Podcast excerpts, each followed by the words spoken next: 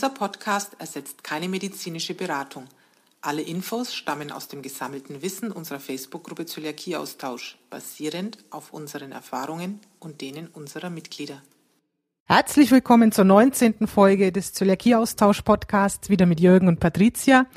Wir hoffen, ihr hattet ein schönes Weihnachtsfest und habt die Zeit genossen. Ähm, wir haben sehr genossen und freuen uns, dass ihr wieder zuhört. Ja, das letzte Mal haben wir euch ich sag mal, so eine Anfängersendung geboten. Was mache ich, wenn ich die Diagnose frisch habe? Ähm, ja, wie weit waren wir? Wir haben gesagt, man misste zu Hause ein bisschen aus. Wie liest man richtig Zutatenlisten? Wie geht man einkaufen? Und da gibt's noch ein paar Punkte, da möchten wir heute noch mal drauf eingehen. Das ist zum Beispiel, viele stürzen sich anfangs gerne auf Produkte, die die durchgestrichene Ähre haben, beziehungsweise glutenfrei gekennzeichnet sind. Und wir können eigentlich immer aus Erfahrung nur den Tipp geben, fangt nicht an zu hamstern. Also euer Leben mit Essen ist nicht vorbei, ganz im Gegenteil, ihr werdet euch künftig fast nur noch damit beschäftigen. Ähm, ihr werdet fit werden in dem Thema. Und es gibt so viele Sachen, die ihr bis jetzt auch gegessen habt, die glutenfrei waren und ähm, schaut einfach drauf, dass ihr nicht zu viele Ersatzprodukte nehmt. Was ist das Problem mit den Ersatzprodukten? Die sind sehr stärkehaltig, weil sie sehr maislastig sind. Und der Körper braucht am Anfang auch wirklich ja eine gewisse Zeit, sich an diesen Maisanteil, erhöhten Maisanteil in der Nahrung zu gewöhnen. Das heißt, ähm, ich würde jetzt nicht gleich jeden Tag glutenfreie Nudeln essen, sondern vielleicht einmal die Woche und an den anderen Tagen lieber auf Kartoffeln und Reis zurückgreifen. Oder auch beim Brot einfach mal schauen, dass man jetzt nicht jeden Tag sehr stärkehaltiges Brot isst, ähm, nur weil es glutenfrei ist, sondern sich auch da mal eine Alternative sucht.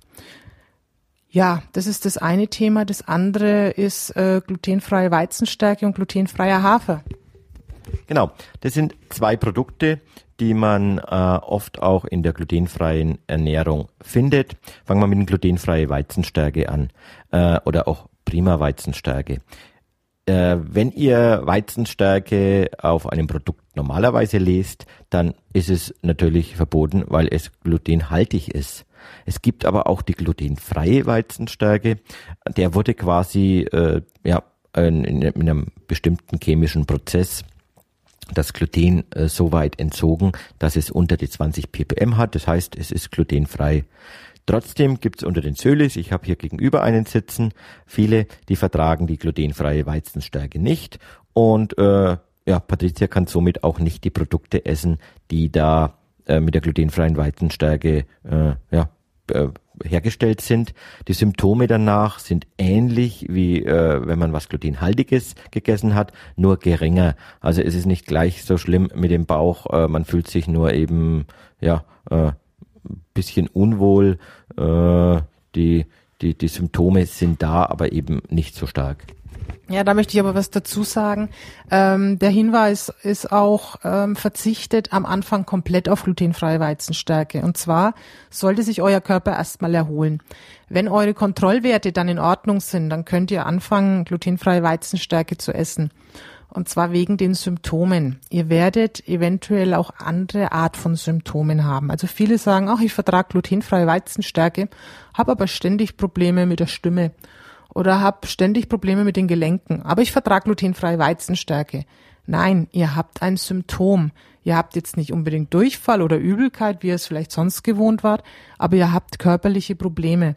Deswegen, wenn eure Werte mal auf Null waren, dann könnt ihr das zufügen, dann auch in gewissen Abstand, vielleicht ein Vierteljahr, ein halbes Jahr wieder die Werte prüfen und wenn die dann weiterhin okay sind, dann vertragt ihr tatsächlich die glutenfreie Weizenstärke.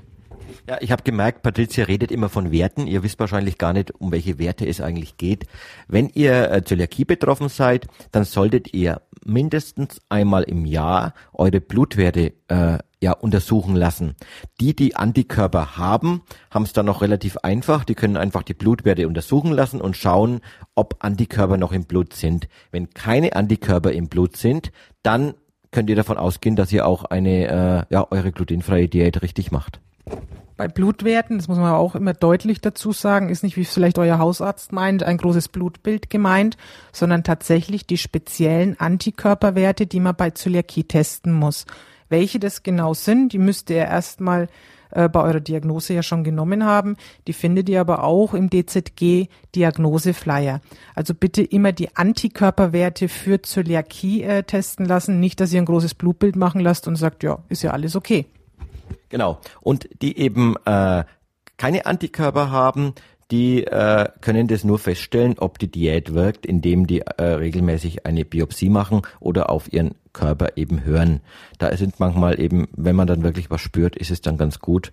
Dann weiß man nämlich, dass man was falsch gemacht hat. Ansonsten eben regelmäßig zum Arzt gehen. Und zurück zur Anfangszeit, wenn ihr am Anfang äh, jetzt ihr habt die Diagnose Zöliakie erhalten, ihr sollt erstmal äh, oder ihr sollt euch glutenfrei ernähren, ist es wichtig, dass ihr euch erstmal komplett glutenfrei ernährt, auch Hafer und die glutenfreie Weizenstärke vermeidet, damit ihr äh, wieder symptomfrei lebt. Und wenn ihr dann mal symptomfrei lebt, das kann ein Jahr dauern, das kann eineinhalb Jahre dauern, bis alles wieder in Ordnung ist, dann könnt ihr langsam wieder anfangen. Aber dann bitte auch nicht gleich jetzt äh, zwei, drei Brötchen am Frühstück essen mit glutenfreier Weizenstärke, sondern fangt einfach mal mit einem Brötchen an oder ein halbes Brötchen, wartet dann mal einen Tag, ob es Symptome gibt und dann könnt ihr ganz langsam einsteigen. Bei Kindern ist es natürlich schwer. Äh, ein Kind manchmal hat Schmerzen, manchmal hat es keine Schmerzen, man weiß nicht genau, wo es herkommt, ist einfach äh, falscher Tag dabei, ist irgendwas anderes. Deswegen ist es so schwer, mit Kindern herauszufinden, ob die glutenfreie Weizenstärke vertragen. Und aus der Praxis heraus kann man da wieder nur sagen, lasst es weg. Äh, es gibt mittlerweile viele Produkte, viele Backwaren, die auch ohne glutenfreie Weizenstärke super schmecken, äh, auch lang halten und richtig fluffig sind und, und, und luftig sind. Äh, ja, das ist einfach von uns aus der Tipp, lasst die glutenfreie Weizenstärke weg. Mit Hafer ist es wieder ähnlich auch ein Hafer, äh, ja, manche vertragen ihn nicht wegen anderer Stoffe, die da drinnen sind. Wenn ihr mal symptomfrei seid, könnt ihr ganz langsam wieder versuchen, den Hafer in eure Ernährung einzuführen. Wichtig darauf zu achten, dass es glutenfreie Haferprodukte sind. Gibt's auch auf dem Markt die, äh, die dann sortenrein angebaut werden, die ganze Produktion äh, oder die, die, das Wachsen auf dem, auf dem Feld und die ganze Weiterproduktion sind äh, sehr großen Richtlinien unterlegen, die die Bauern beachten müssen. Aber äh, auch da ist es langsam probieren, langsam damit anfangen. Wenn ihr ihn vertragt, ist es gut. Und äh, wenn ihr ihn nicht vertragt, dann lasst ihn einfach weg. Ja, und das zweite Thema, das haben wir auch noch alles in unserem Basiswissen mit drin, wo viele immer ganz kritisch reagieren, äh, ist das Thema Milchprodukte. Viele sagen, ach, ich habe doch Glutenunverträglichkeit und keine äh, Laktoseintoleranz. Ja, das ist richtig. Ihr müsst bloß sagen, euer Darm ist recht geschädigt, äh, wenn ihr gerade eure Diagnose frisch bekommen habt und er tut sich mit Verdauung recht schwer. Und Milch ist eben etwas, was sehr schwer verdaulich ist. Also Milch, Milchprodukte, Käse geht meistens, aber so typisch Sahne, Joghurt, ähm, reine Milch, da tut sich der Darm anfangs sehr schwer. Und deswegen gibt man am Anfang eben den Rat, stellt auf glutenfrei um, achtet darauf, dass ihr relativ wenig Ersatzprodukte nehmt, also glutenfrei gekennzeichnete Ersatzprodukte, lasst äh, glutenfreie Weizenstärke, glutenfreien Hafer weg und die Milchprodukte und ihr werdet sehen, der Körper wird sich ziemlich schnell wieder erholen. Ja, und neben diesen äh, Milchprodukten und, und äh, maislastigen Produkten kriegen wir in der Gruppe immer wieder mit, dass Fragen kommen. Äh, wir hatten es jetzt diese Woche erst. Äh, jemand hat Sauerkraut, äh, ein Sauerkrautgericht gemacht und danach ging es ihm ganz schlecht und ob da wohl Gluten im Sauerkraut drinnen ist es ist nicht der Fall.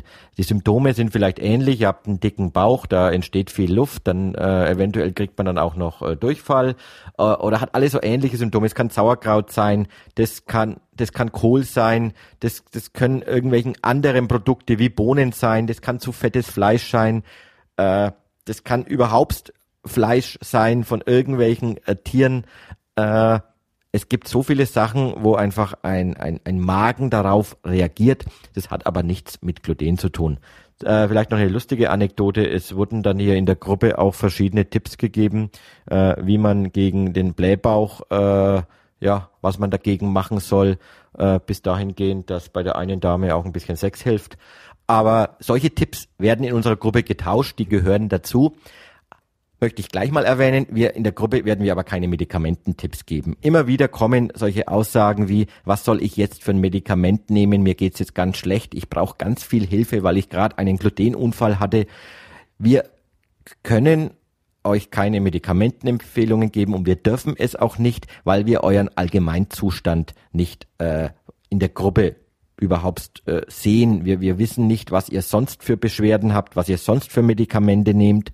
Auch wenn ein, ein Kopfschmerzmittel oder ein Magenprodukt äh, vielleicht bei dem einen wirkt und bei vielen wirkt, es kann sein, dass es durch irgendwelche Kombinationen bei einer äh, bei einem Patienten dann doch Probleme gibt und wir dürfen es nicht äh, in der Gruppe veröffentlichen und wir werden diese Posts auch immer wieder löschen. Nicht, weil wir euch nicht helfen wollen, sondern weil es einfach zu gefährlich ist. Ja, und wir auch gar nicht dafür qualifiziert sind. Also dafür gibt's Ärzte und Apotheker, die können euch da beraten. Das sind wir einfach die falsche Anlaufstelle. Aber wenn wir schon bei dem Thema sind, äh, möchte ich auch darauf hinweisen, es wird jedem Zöli früher oder später passieren, dass er irgendwo mal eine kleine Menge Gluten erwischt und es ihm dadurch dreckig geht. Ähm, ihr kennt eure Symptome am besten ob ihr jetzt Durchfall kriegt oder Verstopfung oder euch übergeben müsst, ähm, ihr wisst, was kriege ich eigentlich an Symptomen, klärt es vorher mit eurem Arzt ab. Also ich habe mit meinem Arzt eben gesprochen, was meine Hauptsymptome sind, wenn mir mal was passiert und ich habe entsprechende Mittel zu Hause, die mir helfen, das einigermaßen zu überstehen. Also der Tipp auch an dieser Stelle, ihr werdet nicht drumherum kommen, dass es euch nicht irgendwann erwischt, den einen vielleicht schon nach drei Monaten, den anderen erst nach 15 Jahren. Ähm, die Gefahr ist eben immer da. Deswegen schaut, dass ihr was zu Hause habt, das diese Symptome etwas mildern kann. Wir haben heute auch noch ein zweites großes Thema und zwar steht ja Silvester vor der Tür und auch dafür muss man sich gut vorbereiten. Und wie das ist, wenn man sich auswärts irgendwo die Silvestertage verbringen möchte, da sagt euch jetzt der Jürgen ein bisschen was dazu. Jo, auswärts äh, essen gehen an Silvester würde ich euch erstmal vorschlagen, euch vorzubereiten. Wenn ihr in ein Restaurant geht, ob das jetzt mit Freunden ist oder ob ihr nur alleine dort geht, nehmt euch auf jeden Fall davor Zeit, mit dem Restaurant Kontakt aufzunehmen. Und war frühzeitig, dass sich das Restaurant eventuell auf eure Wünsche dann auch vorbereiten kann. Wir machen das immer so, dass mindestens ein bis zwei Wochen, wenn wir äh, ja, so einen Termin, Silvester steht ja meistens schon fest, wann Silvester ist, dass wir dort anrufen und äh, beim Restaurant erst einmal nachfragen, ob es glutenfrei äh, was gibt.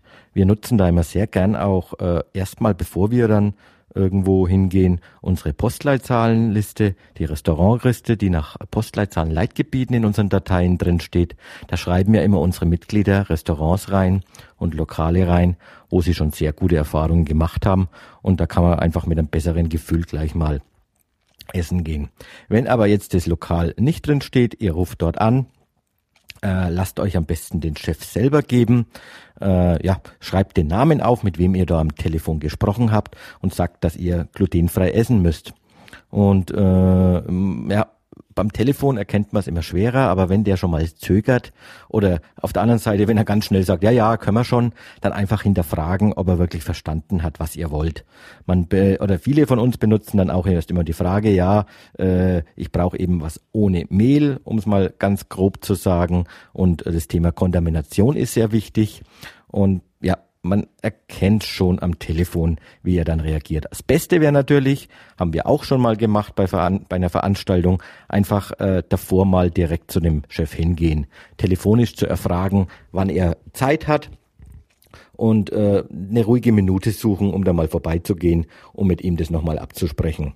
Das gleiche kann man auch machen, wenn man zu einer äh, Festivität geht, zu einer größeren Feier.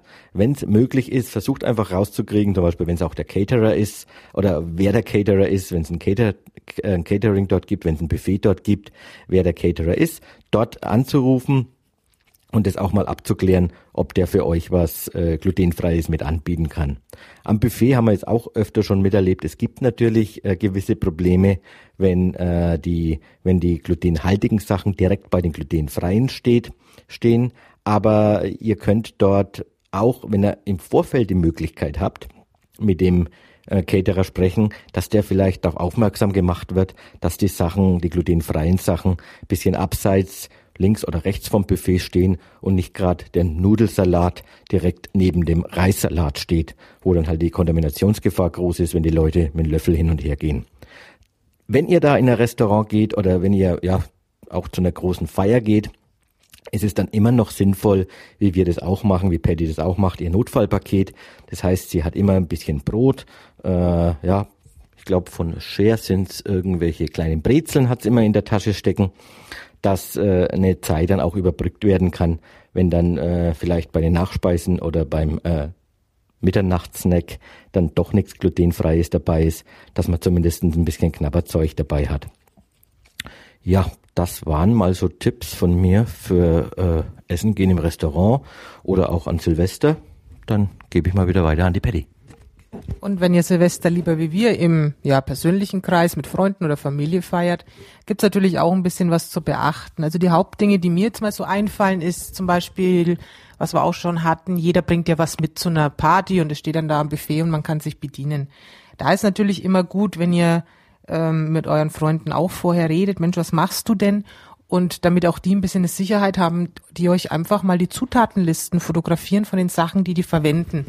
Und wenn man ihnen dann vielleicht auch noch sagt, es geht nicht nur was weiß ich, um die Nudeln oder um ähm, ja eine Soße oder so, was man verwendet, sondern auch, Mensch, was für ein Essig nimmst du, tust du da Maggi rein? Wenn man denen das alles mal so ein bisschen erklärt und auch mal so grob, was das Thema Kontamination angeht, das ist halt schön wäre, wenn sie da einen Plastiklöffel verwenden oder einen Metalllöffel zum Umrühren und nicht gerade ihren alten Holzkochlöffel. Ich denke, da kann man mit Freunden ein ganz gutes Buffet zusammenbringen zu Silvester. Ein anderes Thema haben wir auch äh, die Woche im in der Gruppe gehabt, ähm, wenn man Raclette woanders macht. Raclette an sich ist ja gar nicht äh, so viel Gefahr dabei, aber ähm, die meisten verwenden mittlerweile auch Brot am Raclette legen das oben auf die Platte, naja, und dann ist natürlich alles schon wieder kontaminiert. Und da gibt's, das könnt ihr auch im Internet einfach mal eingeben, wirklich eine tolle Alternative, was viele unserer Mitglieder schon gemacht haben. Es gibt so ein kleines Zweier-Raclette. Also das sind wirklich nur zwei so Schälchen und eine kleine Platte. Nehmt euch sowas mit. Das gibt's relativ günstig im Internet zu kaufen. Und dann habt ihr ja quasi am Tisch mit allen gemeinsam könnt ihr essen und trotzdem habt ihr euer sicheres Raclette direkt vor eurer Nase. Ja, so viel die Tipps zum Essen. Wir werden morgen Fondue essen, da freuen wir uns auch schon riesig drauf. Ja, und dann würde ich sagen, bedanken wir uns bei allen für ein tolles gemeinsames Jahr natürlich am meisten bei unseren Admins und auch bei den ganzen Helferlines und ja, Mitgliedern, die tatsächlich jeden Tag ähm, ja im Forum mitmachen und Fragen beantworten und auch zum tausendsten Mal die gleichen Fragen beantworten und das wirklich ohne Unterlass. Also ich finde es ganz klasse, wie ihr da alle mitmacht. Es macht uns auch Spaß. Wir wünschen euch einen guten Rutsch ins neue Jahr und freuen uns, wenn wir euch im neuen Jahr wiederhören. Bis dahin, gute Zeit. Macht's gut. Ein schönes neues 2016 wünschen wir euch. Tschüss, Servus. Tschüss.